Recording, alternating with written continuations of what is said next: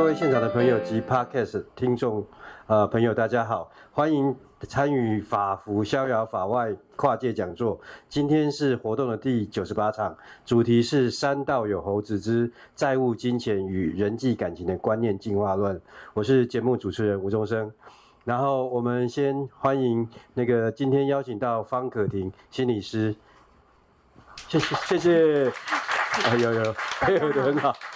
啊，第二个我是吴宗生，那我我先简单的介绍一下我自己，还有那个呃可婷心理师，呃我是福大社会系呃吴宗生老师，然后也是福大非营利组织非营利组织硕专班的主任吴宗生哈，然后因为我长期在呃跟法服还有卡债自救会，我们有长期从事债务的呃协助工作。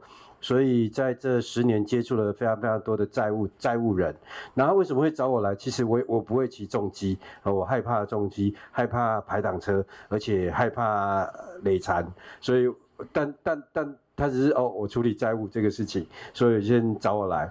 然后第二个在在找的这个过程当中呢，我就去想到说，我就在跟主办单位讨论的时候，呃。那时候我们有一个共识，我觉得还蛮有趣的。我们应该找一个呃心理师来解释、来分析三道猴子他的心理状态到底是什么，他到底在想什么，他为什么要这样做。然后这个过中间的过程，其实我并不会。然后我们就一致想到了方格婷心理师。那可婷是福大心理系毕业，福大心理所，然后他也有心理咨商师的执照。然后我为什么认识？等一下，我我先帮你介绍哈。呃，等一下我要问他，今天是一个严刑拷打的场合啊，就是我我不用呃，我问他这些问题。然后我我跟我为什么会可呃觉得可婷心理师适合今天这一场？呃，我们我们会认识的起源是一个很特别的起源，呃，在一场女性无家者的心理咨商。的的会议上，我们认识的。然后他的角色是心理咨商师，他必须去对呃五六个五六个无家者的女性，她们长期流浪在街头，然后她们人生遭遇到很多挫折，然后她们睡在马路睡了几年，然后也几乎放掉放弃掉自己的人生活，然后呃可婷心理师的角色就是去协助他们一步一步重新站起来。那这个过程其实其实我觉得有点不可思议了哈，呃，特别是我从大学老师的角色，诶，呃，一呃一个放弃掉自己的人，你要如何跟他相处，如何面对他，如何讨论这些过程？那我那时候，我觉我觉得他的方法论以及方法非常有意思，而且也也也也很温柔，呃，也不会去强，呃，这个等一下我或许我们也可以讨论了哈。那所以我就觉得，哎。我或许我们可以来从另外一个角度去看，呃，三道猴子这个角色被塑造出来的角色，他这中间发生的过程，他要买车，他要贷款，他的虚荣心，他要交女朋友，这一些系列是怎么怎么产生的？好好，大概大概背景是这样子，所以我们今天的进行方式是，我会呃丢问题出来给可婷心理师，然后他从心理师的角度，他去解释，或是他怎么看这件事情。好，这是我们大概今天进行的方式。但我们在这之前要先确认一下，请问现场呃有人没有看看过《三道猴子的一生》这个 YouTube 吗？没有，都看过。等一下我说有看过的，也是没有人举手了。这好像是台湾台湾的我们的个性。那请问有看过的请举手，我们确认一下。哦，那还蛮多的。OK，谢谢。好，那。也还是有一两个，我简单扼要哦。三大猴子他就是一个超商的打工的店员，可是他喜欢骑重机啊，喜欢骑机车哦。然后骑机车，他就后来他就想想去买一台重机来骑，他贷款买了这一台重机，然后有了这台重呃重机之后，他交到了女朋友，他女朋友后来背叛他，跟另外一个看起来像洋人的。其实不用特意特地强调洋人哈，呃，他就跟他跑了，中中间他女朋友还跟他借钱，然后他就被类似被被戴绿帽，然后接下来他又很沮丧，跌入谷底，然后然后回到店里面继续打工，然后打工之后呢，又碰到第二个女朋友，哦，然后第二个女朋友其实是对他很好的，可是第二个女朋友他最他对他的第二个女朋友的控制欲望却非常强。他的第二个女朋友想跟别人任何人呃有有有有讯息，他就会他就会说不可以那样子，不可以这样子，你要我的我的允许，好、哦，类似那样子。然后最后当然最后我比较快的推推剧情，最后当然那个女朋友当然也受不了，然后就离开他，就说我要跟你分手。然后三大猴子一样还是。屌他哦，一直屌，一直屌，屌了一大串。那一幕我觉得还还蛮有趣的。我我我一个嫉妒的男人可以屌出那么多的话，对我来说是一个非常神奇的事情。但某方面我也可以想象到，一个嫉妒的男人是可以骂出多么多的话了哈。哎，对对对，类似这样子。我那我觉得那一幕很有趣。然后最后三大猴子最后当然结局就是他还是很喜欢，呃呃。尬掐，然后很喜欢拼，觉得自己技术更更比别人更好。后来在过弯的时候过不去，拉不回来，然后就撞上呃前面的卡车，然后呃死掉了。然后剧情剧情就到这里结束，大概的剧情是这样子哈。好，我介绍完了哈，啊，这是大概的剧情。然后但是呃在这个剧情里面呢，我我先说我自己看到什么，也以及想丢出来什么样的问题哈，嗯。嗯，第一个我我觉得我我觉得我看到的是虚荣心哦，当然他自己呃下面的文字说明也有虚荣心这件事情，所以我前面几个问题是，我就会自己很好奇，呃，虚荣心那个是什么样的心理状态？哦，什么叫才叫啊？因为做研究我们都会定义。什么叫虚荣心？什么什么是控制欲？然后情感的叛变是什么？然后呃，情感的里面的痛苦、折磨跟挫折感，那个是什么东西？啊，比如说，诶，我常常会，我这里有好多题哦。第一题是虚荣心，哦，第二题是那种控情感上的控制欲，情感上的不安全感，情感上的叛变，哦，然后第三题是痛苦跟折磨跟挫折感。那其实我觉得那是不同的东西，啊，我自己的我自己，如果我自己去界定痛苦的话，呃呃，有生理上的生理上的痛，心理上的痛。那生理上的痛，当然我们医学上呃比较容易用一个一二三四五六七八九十啊的分级表来界定。可是常常在情感上或是心理上引起的痛，其实呃就好像失恋心很痛一样。那我们非常难界定到底这种痛是由哪里。引起而以至于导致于这样子，好，好，就我把问题丢给你了。虚荣心到底是什么？啊，虚荣心，呃，对研究上虚荣心不是一个一个名词，学术的研究名名词。那从心理学会怎么呃看这件事情？好，大家好，呃，我是方可婷，呃，老师一下丢那么多问题，好不好？一个一个慢慢的来回应。然后我在想，嗯，接下来我的回应可能我们就别拘泥在一定是心理学上怎么解释好了。我在想，我我们可以把问题再开阔一点，回到虚荣心这三个字，就是这三个字讲出来，好像就有一种就是虚的，它就是不踏实，嗯，容易有些后果或灾难出现。但是我请大家试着想象一下。譬如说，我们今天每个人都在盖一座心理的大楼，好，然后这个大楼，嗯，在一个小城市里面，然后我们看着其他人的大楼都有如影园，有如一零一，有如呃微微风松高哈，然后我看着我的这栋，嗯，不要讲到残破不堪好了，就是只是嗯。可能不到十楼，小旧的公寓华夏，但是我有一股动力，我想要让我的房子盖得再好一点。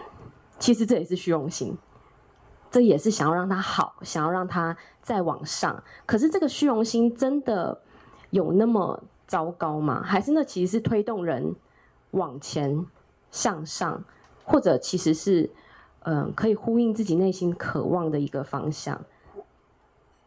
这一段我觉得蛮抽象的，嗯，就是盖大楼，别人盖的比较高，然后自己只有十层，嗯嗯，我我觉得对我来说很难很难，太抽象了。好，那我再再我们再落地一点哈，再再再踏实一点，就是虚荣心这个讲直白一点，可能或许是推着我们前进，推着我们在更适应这社会，或者推着我们自我成长的一个动力。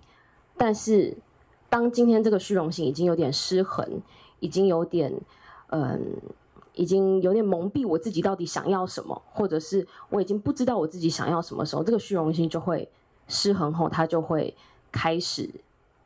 失控，然后这时候我们所讲的虚荣心，可能才是影片中讲的哦，已经没有看清现实，自己已经没钱了，不知道那个自己的有限性在哪里，然后不断去填补那个渴望，那这个东西才才致命。所以我在想，虚荣心可能在我们每个人身上，它既是动力，也有可能是摧毁的力量。然后。我自己觉得，就像我们大家会讲说，哦，其实人要有适度的自恋才健康。嗯，好，我我试着，我我试着理解这一段。所以对你而言，虚荣心并不是一个呃负面的，啊，并不完全是一个负面的词，也不一定完全是一个负面的存在。对，它也是某种呃推动你往前的某种。欲望的动力，我想买一台更好的车子，我想成为一个名人，我想成为一个呃身体身材更好的人，呃，或者是我想追求更多的社会地位，我想赚赚更多的钱，戴名表，它也是一个动力，所以它并不是负面的，完全负面。对，对，我觉得它应该不是一个完全负面，但是只是你有没有意识到你自己的虚荣心已经。再让你做出哪一些已经快失失衡的行为，但如果你意识到，哦，我这个虚荣心其实还在我的负荷范围内，或者是人人都会有些很，我觉得是很本能的心态了。比如说，我想要换换一个好的车子，那只是有些人不在车子、房子、物质上嘛，有些人是发展在其他方面，那可能恰恰好物质上的东西就很容易就被我们看见。然后，因为他用金钱换，所以他就是很容易展现失控、负债，然后只是这个展现方式。所以，退回虚荣心这个词，我觉得它应该是要在比较每个人身上都应该要有一个特质或是欲望，只是这个东西怎么被发展，然后发展的多失控，或是多有自觉。嗯，对。好，那我就第二个问题。虚荣心也连着相关的，那虚荣心跟欲望之间的关系可能是什么？我们现在可以理解一点虚荣心了，然后说哦，他他是不是有到失控的程度？哦，那那欲望，欲望跟虚荣心之间的关系你怎么理解？我我们回到那部影片好了，就是在那个男主角他的虚荣心是车子啊啊、妹子啊，然后可能还有一些机车的零件，对他来说那个是他。呃，人际关那一群人际关系里面，他觉得能被看见、能被连接的一些嗯方式，或者是一些管道。对，那当然在除了在呃跑山的朋友之外，我们其实每个人生活里面都会有一个群一个群，所以在我们的不同的人际关系中，搞不好我有我我也一定有虚荣心啊！我现在在这里把自己打扮的 还重新化了妆，这也是一种虚荣心啊！就是那个形象。嗯、我我觉得是每个人在人际关系中都需要的。然后再往下一点，那个欲望是什么？我觉得或许就回归到很简单的是，人需要连接，人需要呃有人的连接，需要被看见，需要被有一群的感觉。然后我要怎么进去这一群啊？我就要有入场券呢、啊。只是这入场券到底多贵？对，但我我进入心理社入场券 就是要考试，对，然后或者就是要念书。只是这个东西，你不会被社会上说哦，你有虚荣心，你就想成为心理师。考试在我们体制上不是一个没有那么容易就变成负面，但其实它是同一回事。所以我觉得那个欲望推动了虚荣心的欲望，我觉得应该是为为什么这部片那么容易让人有共鸣，即便我们都没有骑 重机。但，我我在想，或许就是连接到那个人最根本、最深的那种。渴望有连接，渴望有归属感，渴望被看见，渴望我好像也能有有些成功的感觉。我觉得这是蛮根本的。但但在在剧里面，他似乎有一段非常成功啊，他的 IG 也经营成功了，呃，他也骑了好的重机，他贷款买啊，买了一个很很好的重机，虽然是二手，然后你看野妹子也判断他了，他也达到他的欲望啊，呃，感觉这里还很 OK 啊，那那这有什么不好吗？这这，对啊，我觉得到这里很 OK，你怎么看这一段呢？我我觉得。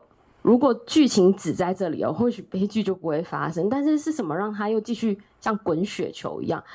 呃，我觉得是没有办法认清呃自己的限制，跟嗯、身为男人的限制。他不断的想要填补他女友，不断的活在觉得如果我上笔费用借他了，这笔不借。那是不是就 low 掉了，或者是太弱了？就这个东西可能是回到那个主角身上，他我觉得很难承认自己有限制这件事情，会让人很可怕。就是你会不断的想要再多做，就是那多做一点点就好了。好，那我再多怎么样一点就好了。那这个东西，我觉得不止在这主角上，即便我们大家在生活中、在工作上那种。呃，我我再多忍一点，我再多做一点，就可以换取什么？我觉得这个东西是一部分是承认自己有限，很难；一部分也是承认自己我能不能脆弱这件事很难，然后拼命的要抵抗这两件事情，所以才会一直滚雪球下去。我我觉得这里越来越有趣的，就是我们谈了虚荣心，谈了欲望，驱动他做这件事情。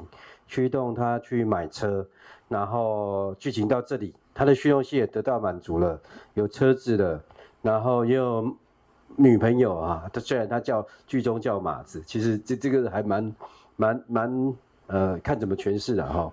然后接下来呃，你又谈到了限制这件事情，脆弱啊，限制跟脆弱，然后他并没有理解到他的脆弱，呃，然后这件事情又发展下去了，可是。就好像你呃，这里我我其实有一个小心里有一个小疑惑，呃，就好像这两天在看亚运一样，好，每每个人也有一个欲望驱动自己向前，我要得到金牌，我要击败对手，我在球场上我要表现的最好，在竞技场上我要我要成为那个，我要努力成为我梦想中的自己，那也是一种驱动的力量，而且都会一直跟我跟我们呃，这个社会一直会。不断的跟我们教育，就是呃，nothing impossible，我没有没有什么事情是不可能，我们就要这样做啊。我怎么会看到自己的限制呢？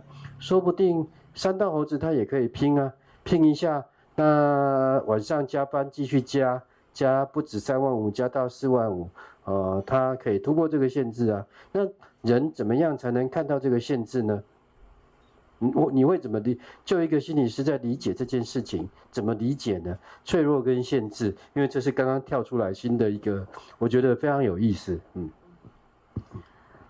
嗯，如果回到以那部影片为例好了，如果当下他就停在那里，然后他开始拒绝，嗯，女友的借钱的话，那他可能会经历到的是，女友对他。呃，觉得失望，甚至会说啊，你之前都借，为什么现在不借？就这些东西对当事者来讲，其实是一种冲击，而且是一种嗯、否认，可能或许再深一点，可能是带有羞耻感。所以当这些东西在他心里就是在被撼动、被摇晃的时候，那其实是一种嗯蛮本能，它它是一种恐惧，就是。你好不容易建立起来的东西，然后你为了不让自己再无限的追求下去，所以你踩在这里了。但是当别人来指引你的时候，这其实是会有一点撼动到当事人的嗯、信念。所以为了不让自己的信念垮掉，或者是为了不让呃看见自己的限制，所以我极力的否认，我极力的再去做更多，去把它压抑掉。那当然我，我其实觉得这部片，刚刚老老师讲那个押韵的事情，也是我这部片看了几次之后，我觉得很悲伤的一件事。因为同样都是不断追求、不断往前，但是展现在不同事上的时候，那个发展就不一样。所以我觉得应该要退回最、最、最、最、最根本的，就是我我们有没有意识到这整个社会的，呃，就是要我们不断没有不可能的事，只要你努力就怎么样的这件事，其实，呃，那个荼荼毒的那个毒种的蛮深的，只是你在哪个领域上发酵。对，那再多讲一句，就是如果你感受到这个东西在你身上发酵的话，那你能不能有一点意识到自己已经快失衡了，然后回到自己心里面，回到自己身上，然后去看那个限制，看你的有限之后，可能会难过，可能会觉得自己很弱，但是在那里如果先停下来，你能够感受到这些难过的感觉，或是双手一摊，我我觉得这件事情可能。才会带领你，嗯，在更往更往深处走。OK，对，我我现在比较能理解一开始您提到的那个呃城墙的那个意象了，就是呃在这个阶段，三道猴子已经他他的女朋友开口跟他借钱，然后他他他已经盖出一个城墙了，他是一个这么成功的男人哈，这个其实我也。呃，不是很舒服，我等一下也要挑战一下。好，为什么？呃，这是男人没有，我觉得我没有那样。啊，就是他已经城墙已经盖这么高了，然后他的女友跟他借钱，然后他觉得他不能失去这个颜面，他甚至恐惧，恐惧他盖起来这个墙，他所建立来外外在的形象，也就是回到我们所说的那个虚荣心，那个那个那个表象所盖的城墙，他怕毁掉了。哦，然后所以他。呃，他还是毅然决然借钱给他女朋友，甚至呃从其他地方弄钱给他女朋友。那你刚刚特别提到男人的形象，这是一个“男人”这两个字，听到我们也很敏感。嗯嗯，呃呃，这是一个很特别的某种类型的，还是说男人这个定义有很多种词？然后你会怎么看这件事情？特别在。性别，我嗯上面来理解这件事。我我在想，那个性别这件事，可能是嗯换个方式讲好了，用那个影片的他的第二任女友，呃，乍看之下好像相对的比较成熟。但是我在想，如果这个剧情以这个女主角，就是他第二任女友帮他做便当，然后帮他卖贴纸，如果以这个主角发展下去的话，我们也可以想象这个女性。他可能会站在一个他体贴不断付，呃，这这当然很主观很刻板，但是先暂且这样子让故事下去。嗯，这样的形象上，如果今天这个男人呃看不懂这些，然后呃，如如果今天剧情全部反过来是对方男生走的话，那或许这个女性她自己可能也会对于她的那种不断付出这件事情感到。感到困惑，感到不够，只是这个不断付出，可能就不是像这部影片在里面讲的那个金钱不断付出，最后负债的这种感觉。对，所以我在想，那个男人跟女人，当然，嗯，回回到我们社会的嗯脉络下，就是其实男性跟女性，当然已经有很多嗯既有的东西在我们身上，即便我们很努力想要拨开，但是嗯。我觉得是是蛮难的啦，对，无无论你是用什么方式，呃，想要对抗，但是呢，回归到身为人的核心，你仍然是有一个想要不断，嗯、呃，把自己放进去的形象。然而这件事可能是我们大家都，嗯，无意识的在做。嗯，对。我觉得我呃。我我觉得这一点对我来说非常有趣了。他挑战了一个我们传统上理解一个男性，特别是那种很彪悍的男性，他要照顾家庭，照顾自己的女人，然后照顾呃大方的借钱给女朋友，他的情感关系就是这样子，那种男呃男性的形象，呃。呃，我觉得对对许多男性而言，或许会引起强大的共鸣。我们在青春期，我们在呃二十岁在十八岁的时候，在很阳刚气息的环境中，我们也许常常也会这样子。所以当他那一幕出来的时候，我们觉得这这家伙傻了吗？你知道他明明要骗你啊，可是偏偏呃有共鸣的是，也许我们也曾经那样过，哦，就是我们也曾经当过这样的某种男人的那种那种形象的那个城墙里面，而且我们也不敢拆掉它。我我觉得这件事。对，这样讲，我我这就可以把它连回来。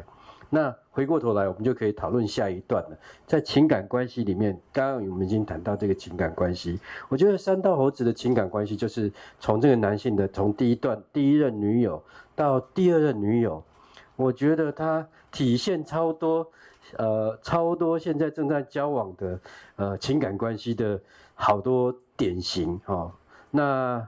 呃，比如说像背叛，比如说被被情绪勒索，哦，然后被他折磨，然后呃呃双方互相折磨的过程，包含第二个女友她的那种控制欲望，那你会怎么诠释、怎么看三道猴子这一段情感关系呢？这是一个非常大的问题。我我在想，嗯，就照着老师刚刚讲，分三个好了，一个控制嘛，然后背叛。再来有一个是不安全感，呃，控制但有一个控制就有一个被控制。那我们既有的印象就是，呃，夺命连环扣，你不能跟谁交往，哎，不不能跟谁见面，然后你一定要怎么样一点的。那个控制的那个人，那个主角，我们可以反过来想想，往往其实都有一种很害怕被另一个东西控制，比如说。这个男主角他很怕，他很怕第二任的女友又像前一任一样。那到底他的恐惧是呃第二任女友，还是第一任的那个阴影还没过？那第一任的那个阴影还没过这件事，又带给那个男主角到底是恐惧什么，才会诱发他想要控制嘛？我我我在想那个恐惧。跟我们刚刚讲的那个他建立起来的东西要倒塌了，要被摧毁了，呃，有蛮大的关联。呃，无论是自己身为一个男人的形象，或是自己有没有能力在这次中再 cover 女友一次，或者是我能不能够在朋友圈里面继续维持我的其实过得还不错的这些东西。所以我在想，我们往往都会把。注意力放在哦，这个人很控制，但是我们其实都忽略掉，他其实是被某种东西也在控制住，但是因为那个东西太难明显被意识到，说哦是金钱，哦是男人的形象，而是一种可以讲自尊心，可以讲羞耻感，可以讲恐惧，可以讲他可能从小到大觉得他自己是一个什么样的男人，或该成为什么样的男人，所以。所以反过来讲，那请请问被控制的那一方呢？呃，我我们常常在呃伴侣之间常常会说啊，有一个很爱控制，另一个呃，如果他们两个相处好一点，那可能另一个就是哦都好随便没关系，那都给你做主。那真的另外一个人就没有在控制吗？我我我这样讲应该不是的。另外一个人呃，把所有的选择权、决定权，如果都让给对方的话。是不是也是某种的控制？但是他在控制他自己，嗯，可能不要去跟对方争，或者他在控制这段关系，维持在一个不要有争吵、不要争取自己的状态。所以我我一直很想跳脱那个控制跟被控制那么二元的。好哦，我这一段跳进来一下，我其实听完这一段自己毛骨悚然，就是呃。可以，各位可以想象，呃呃，可婷心理师刚刚讲，呃，我们觉得控制控制欲强的那个控制的背后有一个东西，或许有一个东西在控制这个控制很强的人。那个表面上我们看起来被控制的人，也许也不一定是被控制，他其实也可以采取某些方法策略去回应这个控制很强的。哦，这好像一个套套逻辑，但我我说我为什么会觉得那个冷汗直流，我就会马上联想我的情感关系是不是有曾经发生过这种情况？呃，喜欢控制别人，或者是我们不回应别人，或者是好，我我觉得分两段，有一段我觉得呃非常触动的是，我们觉得三道猴子是他很他对他的女友超强的控制欲，可是这个控制的背后，或许是三道猴子被某种高被他建筑的高墙，是这个男人的形象，是他的羞耻心，然后是这个自尊控制他必须要这样做，然后他要控制他的女友，哦，这是一段。可是第二段是，或许他的女友表面上是呃被完全控制的，可是他为什么没有采取？他为什么完全放放掉这个这个这个跟他协商讨论的过程，直接说说那就算了。好，这这是另外另外一段。好，那我觉得这一段也是非常有意思。好，或许你也可以呃分享。嗯，好，嗯。我我在想那个男主角，刚刚刚刚老师讲就是，呃，也也是刚刚我讲的，就是男主角他在控制他的女友的同时，他其实某种层面他也感受到自己的男人或者男人男人的尊严，或者是自己有没有能力这件事在被威胁。所以回到第一个虚荣心，其实是有一点关联的，就是我们要怎么承认，对，我现在就是感受到。我的能力，我的羞耻感这件事都被触发了，然后我有点恐惧，所以我能不能意识到这点？我我觉得光意识到这点就可以先让我们的行动先停一下下。如果我没有意识到这点，只让这些东西无意识的在心里面乱窜的话，那其实那个动力蛮可怕的，因为人的本能嘛，就是你要把可怕的东西压下去，你才能存活嘛，这是一个最根本本能的东西。所以，那个想压下去的那股力量，其实就会带着我们去做一些行动，要么就是更强硬的去规范女友，要么就是有有些人规范不了，那就直接分手断裂，关系就会断裂。那我们可以想的是，那断裂的时候，或者是呃，在严厉的在规范女友的同时，呃，这个主角当然第二次又经历到是这样的模式，因为他没有意识到自己是什么东西在。呃，在蠢蠢欲动，所以一而再再而三，只要他每段的呃情感关系都结束在这里的时候，嗯，我们就可以想象他的那个脚本就是这样一直循环，然后一直搞另一半，然后开始觉得哦，我自己怎么又这样？为什么那么衰？怎么样？怎么样？怎么样？对，所以所以我的意思说，那个控制被控制，呃，背叛被背叛这件事情，嗯，其实很吊诡的是，我觉得。不会有绝对的控制跟绝对的被控制，也不会有绝对的背叛跟绝对的被背叛。但这前提不是说哦，你背叛了，因为你怎么样，所以别人才背叛。我们不是在这逻辑上，只是该难过的、该受伤的还是要。只是我们可以想想看，就跳出那个那个二元对立的思考模式，那其实是有一种嗯背叛。你看，在在我们这一群里面。好，我觉得声音来得蛮好的，对，就是在全黑里面一定有一些白，在全白里面一定有一些黑。没问题，谢谢。哎，好，第二段是这个女，呃，这个他的第二任女友，她有没有更好的回应方式？因为她似乎采取了一个，你情绪勒索我，你控制我，所以我就跟你一刀两断了，这样也比较干脆，因为你是个恐怖情人，嗯。那面对这种方式，刚刚提到的，他有没有更好的方式？女生怎么面对这位男生，对吗？我觉得要回到嗯伴侣的另一个人的立场，你要先问问自己的耐受度可以到哪里，因为我我在想，这对每个人都不是一件容易的事情。嗯，即便在智商。我们也没办法控制的另一半说，你一定要把过往的创伤讲出来，你一定要怎么样？没有，我觉得太难了。所以对这个女友，她我我在想，她其实中间有尝试做过，她其实有问那个男友说，哎，你是不是过往发生什么事了？你可以跟我讲啊，我想要知道你的故事。其实他有在表达，想要知道你发生什么事了，为什么有些嗯那么绝对，就是看到我跟别的男人讲话，你就那么。紧张有点太过了，可是取决于这个男主角他现在没办法讲，那个没办法讲，我们可以理解成他现在没有办法在一段热恋的关系中把自己最羞耻，或是曾经很他觉得他定义为很失败的摊开。所以回到这个女生身上，她能怎么做呢？我我我觉得在一段关系里面，绝对要先问自己还能耐受多少。如果你还耐受耐受得住，且你觉得还有什么东西可以让这段关系走下去的话，嗯，我觉得这女生有一个蛮一刚开始有一个让我觉得蛮蛮难得的，就是她相信了这个男生。嗯，虽然那男生也是乱讲说他要帮家里还钱嘛，然后所以他才说哦，你好辛苦哦，你怎么样？那我陪你一起。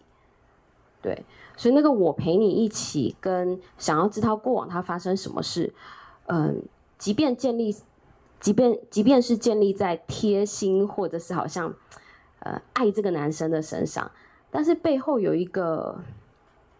想要知道这个人为什么会在这些问题上那么绝对的那种对人的了解的渴望，然后我觉得这件事应该是在关系中很重要的。就是你看哦，同一个这个女生，如果她用了另外一种方式，譬如说，啊，那你这样子如果帮家里还钱，那是不是我们约会就要很省？那是不是我怎么嗯？那是不是你就没有办法买什么东西给我？或者是那我们出去是不是就不能去哪里？我们是不是就不能出国？这又是另外一个走向了嘛？对，那当然，如果故事往这里发展，那我们就可以讨论是，那这个女性到底是有什么东西是让她觉得很匮乏的？当她得不到这些，她会觉得自己不被爱。那我在想，这个东西跟。刚刚讨论的男性那个高墙其实是一样的，只是男性跟女性或人之间都有差别啦。嗯，对，嗯嗯，好，呃，其实我我我我还蛮喜欢看他里面的感情剧的，而且他感情剧还蛮多的，而且都会有很多呃，他刻意创造出来的一些新山的新山的画面吧。哈，好，那我我。这这一段我们先在这里哈，虽然我后面那一段还是不能理解，我没我我其实并没有完全理解，啊、意思就是呃，在剧里面呢，前一个女友是极端的坏，后面呢是第二个女友是极端的好，然后三道猴子呢前面是呃他的他基于保护他男人的羞耻心或者是或者是那种自尊，然后可是在第二阶段他又显显示的某种控制欲。哦，我觉得一呃特别对很多男性、女性，我可能呃没有办法理解哦哦，但对很多男性，我觉得这这两段，我觉得都在情感关系里面会产生某种某种程度上的共鸣。好，当然这不是说我不好，我对我的呃呃呃，这扯太远了。我的意思是说，它会产生某种共鸣。我们是不是想在情感关系里面去控制对方？我们是在情感关系里面是不是也害怕对方？然后去知道自己的某某些呃建立好的城墙是假的？好，类似这样子。好，我我想下跳到下一个问题，就是有关于金钱态度，哦，他怎么用钱的这件事情。然后他产生的呃金钱价值观，以及他贷款，以及他产生的焦虑不安，以及他这个焦虑不安应该怎么解决？嗯，嗯，我我在想，金钱价值观怎么使用金钱？嗯，或许可以换一个方式讲好了，就是这其实，嗯。这其实是反映了，我觉得其实某部分反映了这个人怎么对待自己。嗯，举个例子来说好了，我们我啦，我我常常会惊艳到，常常会惊艳到，我妈就是很爱把冰箱都塞满，就是这这大家很有共鸣吧？呃，塞满，明明就家里就两个人，是要吃多多，然后吃不完了还要说你赶快吃，快要过期了，就是这到底在讲什么？我我觉得那是一种。可以，以前当然无法理解，但是现在回看，大家就好了。我知道了，你以前你们家有五个小孩，然后其实呃常常会对于食物的匮乏有种可能小时候没有意识到是焦虑，但是这个东西默默的就已经根植在心里了。然后或者是有种好像不够的感觉。我我的意思是说，这个冰箱这个东西跟怎么使用金钱、金钱价值观，其实好像都是一个媒介。嗯。讲到金钱有很多种，比如说我有看过那个，其实不用担心到老死都都不需要工作的人，就是他金钱是非常够的，但是他仍然都在担心着不够。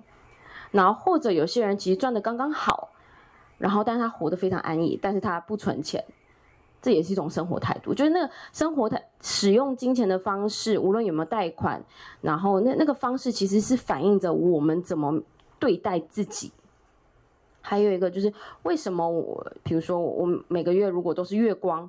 我月光之后，我就想着啊，那可以借一点点，然后反正我下个月就可以怎么样，就可以再还。啊，这其实也是在对待自己的一种方式。对，这这里这里好像把金钱态度跟匮乏感以及对自我的自我的认知以及对自我的态度给连接起来了。嗯，我觉得非常有意思。我我先回应一下，呃，至少以前在传统我们社会学里面的看法，呃，对于穷人或是呃较贫苦的人。或是呃中下阶级，他的匮乏感会更强，他会更需要某些东西来满足自己。呃，可是呃，可婷可婷心理师在刚刚讲的第二个是，好像每个人也都有他匮乏的地方，只是他表现的表现的地表现的外在那个东西不一样。我觉得这一点非常的有意思。那你觉得三道猴子他的匮乏感也也是？表现在这个车上面，所以才引发这一系列的去借钱撑起这个场面，这样的因果关系吗？你嗯，因为影片里面没有提到他的一些原生家庭，但我就自己帮他脑补了一些。我我觉得他匮乏感来自于人跟嗯人的连接，就是他有多渴望在朋友群里面被看见，这渴望已经大到于朋友都已经被送医院了，他都。那个聚焦都只聚焦在自己，他没办法看到朋友已经被送医院了，就他没有办法跳脱那个呃自自己的那个视野，然后去维持一段可能比较互相的关系。那是因为他很担心、很匮乏。我我觉得他最根本的匮乏可能是来自于人跟人的一些连接，然后再来我能不能打进这个圈子，我能不能在这个这群人中我被看见、被肯定。这个东西也是匮乏的，呃，跟女友也是，呃，我我我我匮乏女友，如果，呃，我我匮乏，如果我没有这些的话，那女友还会觉得我是一个很有 guts 的男人吗？或者是很很有担当的男人吗？对，呃，实际上匮乏这一点也会引起我的共鸣，就是当。三道猴子，他不断的要去有一个圈子，他不断的要有 IG 上追焦手拍的自己多帅，不断的要朋在朋友圈证明自己。那明明他就只有那几个朋友，好证明自己，好，然后他的朋友又住院，他又没有那么那么重视他的朋友，他好像以自我为中心，然后他缺乏那种人人际的连带以及对自我的认同。嗯，其实这种这种还是听了会冷。冷汗直流了，就是我是不是也是这样的人？我是不是也是呃充满着匮乏？然后我是不是也是常常以自我为中心？我没有考虑到别人，哦，类似这样子的。但但这里我想回应的是，我觉得有几个几个有趣的点，哈、至少呃，我觉得这是社会学跟心理学，呃，我我自己觉得不一样啊、有一个很不一样，我可能可会更从结构上来看。来理解三道猴子，因为他他我我也帮他脑补了社会阶层了哈，对不起，我念社会学，我也自己帮他脑补社会阶层。他家里并不是一个出身非常好的家庭，或者是即便他家庭很好，他跟爸爸妈妈闹翻，所以呢，或呃他其实呃我觉得是更脑补往那个他的家里并不是非常富裕，并不是非常有钱的家庭，所以他要打工，他要工作。然后他要追求某种自我认同，他要弥补那个匮乏感。他他的对象是骑机车，是重机，所以他就去贷款买了这个重机，而且是二手的。第一台是二手的，啊，也不是全新的，因为也买不起全新的，所以他就把钱丢在这上面。所以他开始借钱这个循环，然后再借女朋友钱，展开的一系列的恶性的循环。那我我自己在研究上会会。这样诠释这件事情，呃，当然第一种我们会说这是一个贫困借款，好，贫穷借贷，啊，什么意思呢？就是因为你没有钱，你必须借。可是第二种有第二种借款方式，那那种借款方式是一个我们称之为购物依存，就是购物依存就是我没有办法知道我是谁，我要透过买某种东西来证明自己的存在，因为我常常觉得匮乏，所以我要买某种名牌。好，那已经呃，它某种类似某种呃 symptom，就是有一点病征的样子。哦，我必须随时买到 iPhone，我要买到 iPhone 十五，我不必须买名车。我要贷款买车，然后我必须穿好的衣服，我要有好的名牌，我要穿潮服，哦，这一类的，所以他会展开一系列的贷款。那当然这也是结构性的。他如果是一个富爸爸、富妈妈，他不会后面不会恶性循环，因为当他第一笔借贷还不出来之后，他的爸爸妈妈就会帮他还，第二笔还是会帮他还，到第三笔才说我不理你了，哦。但呃，三大猴子并没有走到第三第三步这个循环，他在第二个循环就就撞死了。好，但我看到更多的债务人，如果是第一种贫困借款，第二种购物依存的话，他会走走这三个循环，走非常多年，甚至三年、四年、五年。好，当然这是这是这是我的我的观察跟一些经验的哈，分享对话。我可以插个话吗？刚刚老师讲那个让我非常有感，就是，呃，社会跟心理就其实是同一家的，但是就是那个角度不太一样。我刚刚就想到一个，有没有可能他这个孩子的家里父母是非常有钱的，是开轿车的，然后他就是活在一个嗯都被安排好的家庭下，然后他突然他就觉得这个东西他不要了，那个不要可能是父母一直以来长期以来用金钱养他，然后疏于陪伴。或者是，就是都是用金钱物质的方式，然后偏偏这个这个孩子就在他青少年或者在长大一点的时候，他觉得这个东西够了，因为他太空虚，他他感受不到父母的关爱，他只感受到物质很满，但他是空的。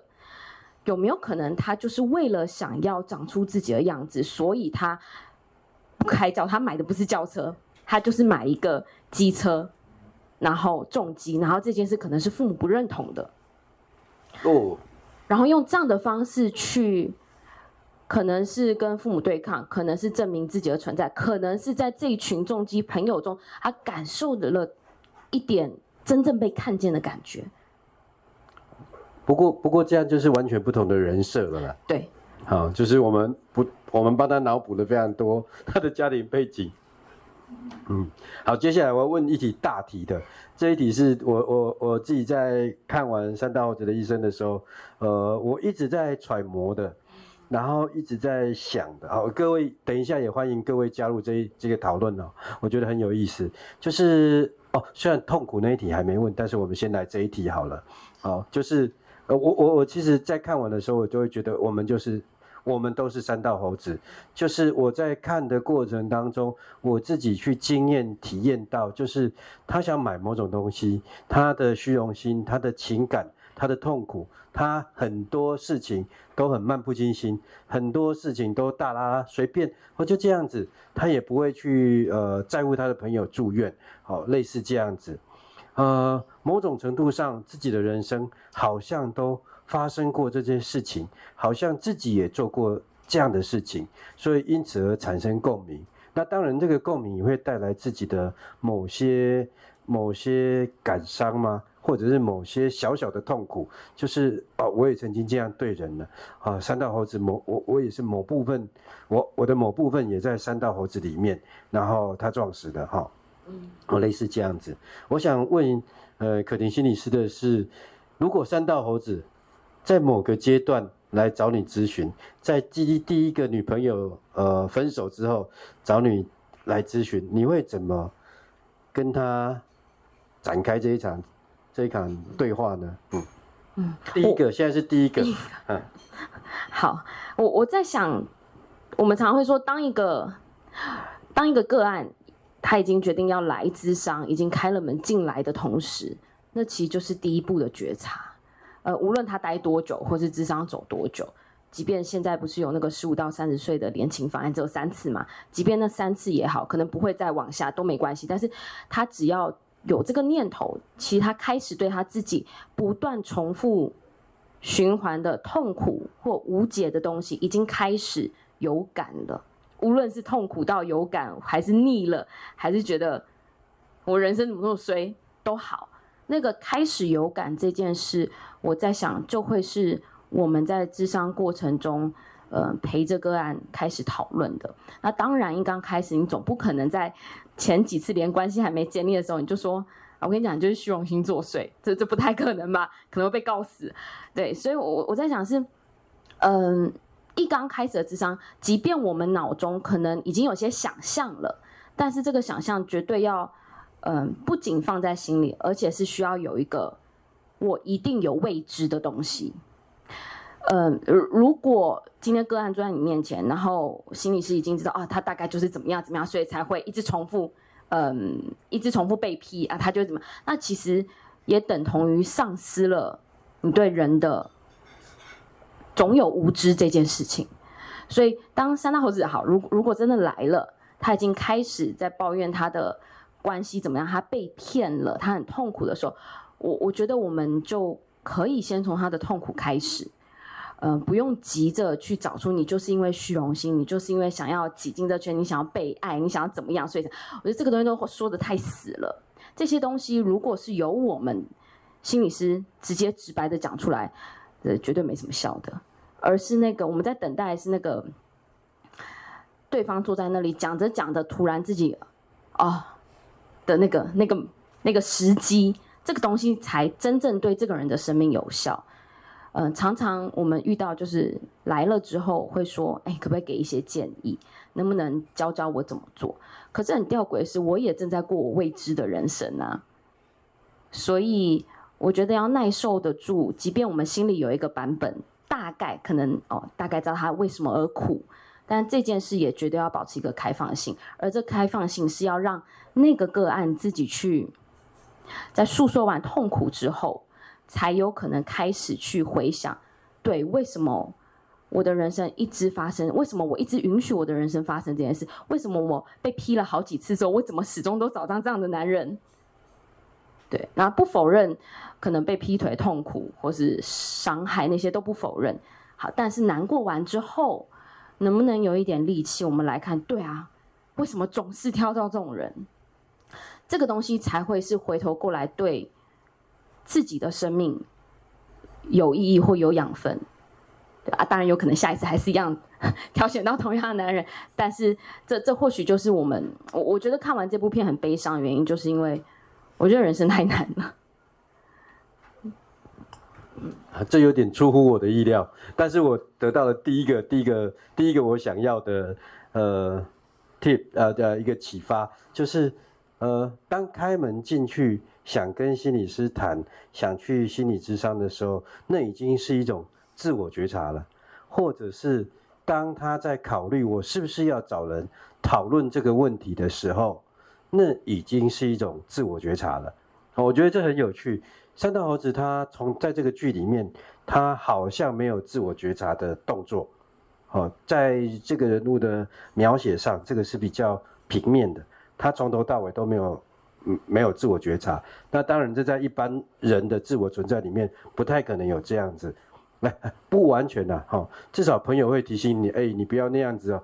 哦，他的朋友最后也提醒他说：“你要去看你的朋友哦，你把我们朋友现在住在医院哦。”可是他还是说随便，好哦，那很应付的那个样子。好，这我觉得得到了第一个很不错的线索，自我觉察。那第二个就是，呃，在引导的过程当中，我们去不要去预设呃一个答案，虽然心里我们已经有想法，但是我们去听他，看他能不能在这个过程在。在诉说的过程里面，找到自己哦，原来我就是那样的人。可是这个步骤对我来说，我在理解这件事情上，我觉得好太难了。对我来说，好难。怎么样？怎么样？难道都要透过心理师才能完成这个呃自我觉察，然后找到自己哦，或许可以怎么样做吗？这里是我困惑的。我我其实一直都觉得，嗯，心理智商这件事。不该是嗯，就是这样讲哈，不该是你没有来心理智商，你就没办法自我觉察，你就没办法自我。我觉得这件事不说不通，就是生命中有很多个，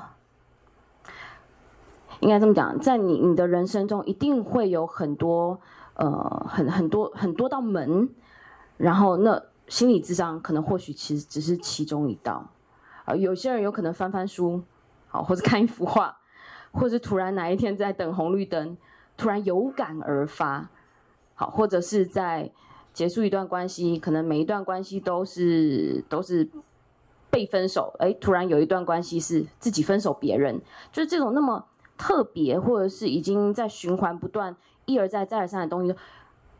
就很有可能是我们每个人都有这个能力，它并非一定要出现在智商中，呃，心理智商室。你你这样感觉好像叫大家不要去心理智商 吗？不不不是不是，我是说它是一条门路，但是我仍相信这不是唯一的，也我觉得也不该是，如果是唯一的，那就太看扁人了吧。所以他有可能透过宗教。透过一幅画，透过跟朋友聊天，他呃得到一个自我觉察啊。对，OK，嗯，我在尝试理解这件事情，哦，就是这心理师好像说，你不一定要来找我，你在你的生命在很多地方，其实你可以还是可以找到那个自我觉察。可是我们怎么样判断那个自我觉察是是对的呢？或者是方向方向是 OK 的？有没有发现，我们现在在讨论这个时候，还有一个就是怎么样的自我觉察是对的啊？对啊，我我也好奇。好，我我先讲一个小故事。好，呃呃，我你应应该有这个经验啊，我相信你也听过同样的故事。我有一次跟一个呃中年妇女聊，呃一个妇女聊天，然后她呃我们聊天的话就说，哦，她的朋友都很糟糕啦，然后有好人。跟他说要做什么啦，另外一个坏的就要跟他做什么啦，然后他现在很生气啦，然后他要离开他们，呃，他要离他要离开他住的这个地方，他才不会让他们受到干扰啊，哈，因为这些人都酸言酸语。好，讲到这里，我觉得哎，蛮有蛮有道理的，哎，啊，这大家都这样讲来讲去，然后呃，爱讲话，爱讲别人坏话，结果下一句他跟我说。哦，他说，我说啊，他们都都在哪里？他说，哦，他们都在冷气孔下面。哦，他也，呃，我的，我我想说的是，他也有某些自我觉察，但是他在精神状态也许不是在我们一个常理的状态。我怎么判断我这个自我觉察是在一个，呃，是在一个好的状态呢？这好难哦。这样讲好了。好，呃，我我我我把这个脉络补一下好了，呃，这是我们共同共同认识的人，然后所以我们在讲这个个案的时候，呃，我们是可以理解的。可是其实我们都不觉得他这样的描述是错的，好，我们是正常人哦，因为他很有逻辑，他知道那个东西出现在哪里，然后他认为这个东西是这样子，我们也不否认他说的存在。我对不起，我把这个事情给说抽象了。意思就是说，当他说这个世界的事物长得不太一样的时候，其实我们是接受他的看法的，然后接受他的看法，而是然后让他呃在他自己这样的看法下面，让自己过得比较舒服一点。哦，好，这个是那个背景。哦，我好像有点离题了，对不起。没关系，我们可以再回来，怎么样正确那个正确的自我觉察？我我觉得刚刚老师那个例子，嗯，其实也是我其实心里面一直很冲突的一个，就是，嗯，我能不能接受人有不同活着的样貌，然后他只要活得下去，那他所经验的自我觉察，或者是别人陪他聊出来的自我觉察都好，那就是他需要的。我我觉得这是一个很挑战、很挑战的一个嗯人性吧，因为我们都对于我自己知道的东西跟别人知道，或是我正在经历的自我觉察，我不确定对不对，然后会想要跟别人核对这件事情，我觉得蛮蛮本能的。所以老师刚刚讲那个那个例子，也让我在想，如果今天愿意来进到智商室的话，那我相信，呃，省去的可能是。如果你今天是在跟朋友抱怨，那可能你们本来就会有情感，你就要可能要冒着一些关系上的冲突等等的。那这当然就是一个在一个比较密闭的空间，然后我们两个没有本来本来没有没有关系的人，然后一起一起进入到我陪着你一起进入到自我成长探索的过程。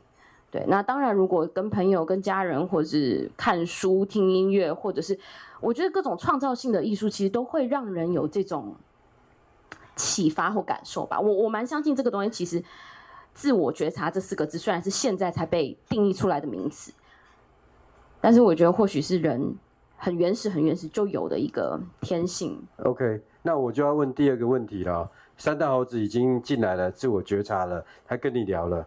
聊的过程当中，呃，他也觉得，呃，对，我就是虚荣心，我就是要骑车，我就是要跟他拼，这样拼起来真的超爽的，把自己的生命在弯道上弯来弯去，我觉得这样我才像活着。我之前活得太太憋屈了，我不像个人。唯有在那样的时候，我把钱撒给我女朋友，在山道上，在台七上跑来跑去，我觉得我才像个人。那你怎么回应呢？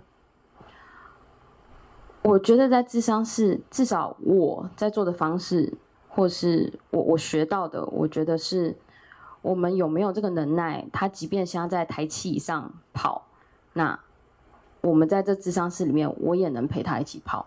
我我不是要制止他停下来的那个人，而是我让你知道你现在正在跑这个，我让我让你看见，呃，这个其实是有危险性的。但是我也理解你这个危险性背后，其实你。有一种渴望，你很想被看见。我绝对不是那时候好停的那个人，因为我不能为你的生命负责嘛。但是我让你看到这些，呃，重点不在于停不停，那重点在于我让你知道，我其实有进到台七陪你一起跑了这一道。那幸运一点，你突然感受到自己的。那些匮乏啊、担心啊、羞愧感，然后痛哭流涕之后，你决定我不跑了，我要用其他方式填补。那这是非常可能，或许是真的幸运的一件事啊。但是人生可能不一定那么幸运。如果再悲惨一点，如果哪一天他就不来了，搞不好他就真的挂了。那我我觉得那个悲伤其实就是，呃，无论是心理师还是个案，如果是受伤的话，那就是我们要一起经历的。那到哪一次你才能够愿意让自己？呃，离开台七呢，或者是骑着一二五去台七就好呢，等等的。呃，其实可婷，呃，心理师刚刚讲的这一点，其实蛮冲击我，但我不是今天受到冲击，我是刻意想问出这一题，因为有一次我在听他描述个案的时候，他说他他他说的，呃，我没有办法精确的讲这一段这一段描呃这一段对话，就是呃。我我意思就大概说，不管他做什么样的决定，我其实没有办法在道德上或者在判断上替他做这个判断，那是他，然后他是理解他，然后让他去看到自己的存在，看到自己的可能或是限制或脆弱，然后让他去自己理解这件事情，然后回到山道猴子这个。这个也是一样，就是进到智商室之后，他陪他去台起跑，当你知道自己这样，其实也许过得像人，也许你是一个呃，不管出于什么样的理由，你要过着这样的人生，你也会知道你自己的风险，你也会看到自己因为虚荣心是这样，但你要追求虚荣心，那那也那也是你的选择。其实我第一次听到的时候非常冲击我，呃，我就去第一次还想说。哦，心理智商是没有职业道德吗？他们职业道德不是把人救回来吗？他都不用说哦，你你最好不要再跑喽，这样很危险哦，这样你有一天会撞死哦。对啊，我我那时候有想了一下，你们的学术伦理到底是怎么过的？后来我觉得，哎，这件事很冲击我，哎，啊，就是哦哦，这件事是这样子，嗯，我觉得非常有趣。好，好，第一阶段的智商来了，我们我们来。呃，花了一点时间，第要来走第二件事。第二阶段的三道猴子又找你了，他要问他的女朋友，他要控制他的女朋友，他那那那你会怎么办呢？他就说我我我我我就极力想控制他，怎么办？但是我还是珍惜这段感情。假设他有自我觉察，他来了，那我应该怎么办？嗯，好，我我在想第二段他会来。可能如果是带着情感的关系哦，一直吵架怎么样来？那我们可以肯定的是，他仍然想要这段关系继续，而这动力感觉是蛮强的哦。呃，对。但是我们在处理的呃可能终究都还会是他前一段还没过的那个阴影。对，呃，这是第一个。再来的就是可能可能这个第二任女友的关爱，或是陪他呃想要卖一些周边商品的这些付出，有没有可能是他没有经验过的？然后他不知道原来这件事是在意。我我记得他女友好像有讲了一句，就是他说他的那个贴纸销售不好，因为他卖一张三百五，嗯，然后他女友很友善的跟他说。哎，那有没有可能是因为我们刚开始口碑还没那么好，然后所以我们要不要呃价位降低一点？这其实是一个开放的讨论嘛。但是那主角马上就就是那个防卫马上起来，就觉得没有啊，我我那谁谁谁就都卖都卖五百啊。然后女友其实还是保持一种是。我我觉得可以，呃，我我我们想要让这件事更好，所以他就就在讲哦，没有那个对方是人家他已经很有名了，是八张五百，你是一张三百五，但这些东西为什么听在那个男主角的耳耳里那么刺？那是因对他来说或许是一种否认，而这个否认让他没有办法进入到原来他的伴侣是在跟他讨论让怎么让这件事更好，因为他就卡在了你就在否定我嘛。那好像就在讲我没能力，好像就在讲我的贴纸做的不好，然后还拿另外一个说别人卖的怎么样，这这完全就是他的痛点。所以第一个有可能是我我们会在智商过程里面，即便现在这个案是在讲的这段感情的事情，那我们都会知道一定有一些阴魂不散的东西在背后作祟，会谈到这个，也会谈到那为什么现在这段关系的很多东西他收不进心里呢？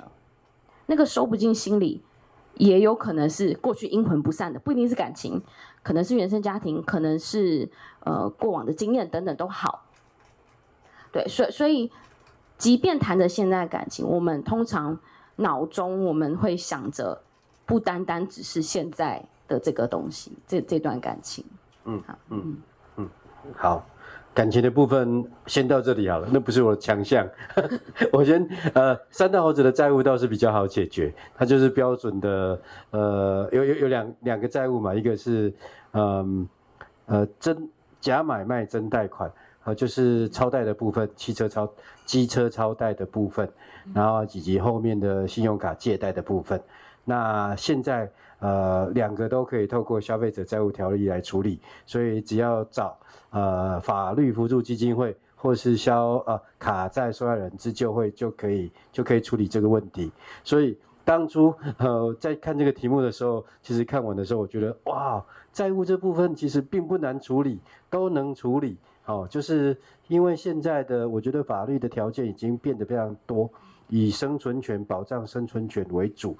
哦，然后不管怎么样都会保障生存权，然后让你有在有能力的情况下还钱。可是三大猴子的情感那些以及他的心理状态，我觉得是更精彩的。我就好像没呃，我觉得让我产生很多共鸣哈。呃，因为时间的关系，呃，我们得暂时告一个段落。呃，我们要请可婷，呃，心理师，但你讲一句话送给大家带走。我我有准备好了哈，我我有自己的小抄哈。好悲痛康啊！你要想一下，我给你给你一点时间准备啊。哦，哎，其实，在那个三大猴子那个片子，它结尾有一个字幕说，我们在想象中受的苦多过于现实中。啊，他耍了我们呢！我后来又回去找了很多影片，看到他在访问的时候，他就说：“哦，这故事就这样子啊！我这个我本来是做给一群跑车的粉丝，我怎么知道这么多人看呢？我只是把很多的故事凑在一起呀，哦，就变成这样子啦。没想到大家都有共鸣，我也不知道为什么。啊，这是第一个哈。哦不是一个人，是很多人的，难怪我们都有共鸣。哦，第二个他说，山道猴子为什么死掉呢？你们知道吗？居然不知道。他说啊，这第二集画得很累，可是我就要出国去玩呐、我就要，我就要让他死掉了。啊、就、哦、结果我发现被他耍了。啊，你看我们在想象想象中受到的苦都多过于现实中。那其实我就得到得到超超级的安慰。为什么呢？因为看山道猴子，我觉得超闷的。他是所有的呃男性的缺点的大集大成啊，嫉妒、控制欲、乱消费、爱冲动、不理性，然后又不不爱朋友、不珍惜朋友。我我觉得每一个缺点都可以检讨到自身，哦，跟看亚运完全不一样。亚运有金牌，我们都很开心啊。人生的光明面会整了，所以我觉得，呃呃，其实，呃，其实我刚刚举亚运的或者是各种运动的例子，它总是给我们正面的激励，就好像刺激我们的那那个呃类似多巴胺的分泌是正向的，哦，可是那个我觉得那个三道猴子是给我们负面的总总成，然后提醒我自己，我也或许曾经那样子，但是我不要再对别人那样子了，所以。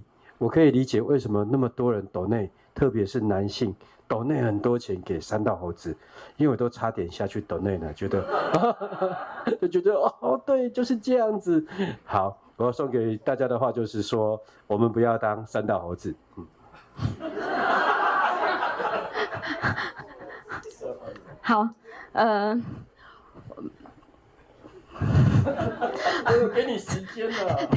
好，呃，我我觉得，好，嗯，这一部影片看完的感觉就是悲伤，但是那个悲伤中，我觉得蛮根本的，就是我自己觉得人生本来就很苦，一出生之后就要面对很多失控的东西，但是这些失控的东西，我我们有一个很根本，就是我们是有情的，但是往往那个情就是会不知道怎么。乱窜怎么回事？不知道该在哪里停，该在哪里，呃，回头过去修复。所以，我觉得既悲伤，但是好像也是一个警惕跟，可能我天生比较浪漫嘛，我觉得我觉得那是一种暖流的感觉。对，那很可惜的，三道猴子在那部影片中死了。那或许我们也可以想想，是不是我们的某些部分在某些关系中，其实也死了不少次。那既然已经感受到这个，那也让自己先停在这里，然后无论是休息一下，或者是找到限制才会找到自由都好。但是我我觉得最能牵起这这两部影片最能触动人心的就是那个情字。对，好，谢谢。因为时间的关系，我们今天只能到这里。再次谢谢可婷心理师以及各位的参与，谢谢，谢谢。